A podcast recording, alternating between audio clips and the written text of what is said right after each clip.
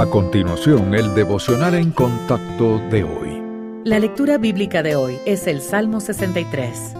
Dios, Dios mío eres tú. De madrugada te buscaré. Mi alma tiene sed de ti. Mi carne te anhela en tierra seca y árida donde no hay aguas, para ver tu poder y tu gloria, así como te he mirado en el santuario. Porque mejor es tu misericordia que la vida. Mis labios te alabarán.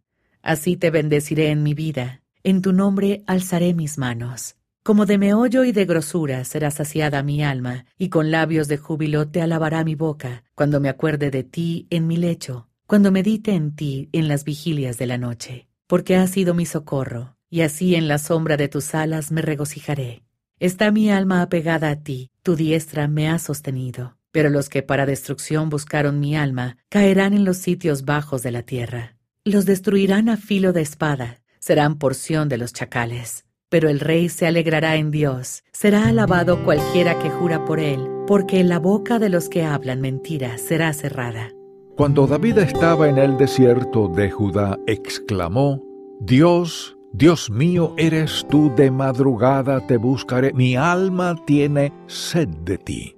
El Señor parecía distante, y David anhelaba su presencia. Luego, en el versículo 2, rememora los tiempos en que vio la gloria de Dios en su santuario cuando el Señor parecía más accesible.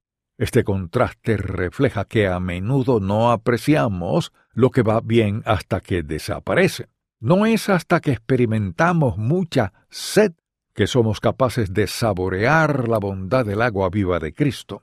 El problema es que podemos tardar años para darnos cuenta de que estamos en un desierto. Entonces, debido a nuestra desesperación, cada nuevo charco de barro brilla con posibilidades gloriosas como un espejismo y nos sumergimos en él, convencidos de que por fin hemos encontrado algo gratificante, pero sólo el agua que da Cristo sacia la sed y promete vida eterna. Por eso debemos permanecer sensibles a la guía de nuestro Salvador a lo largo de la tierra estéril. Él promete, yo te haré saber y te enseñaré el camino en que debes andar, te aconsejaré con mis ojos puestos en ti.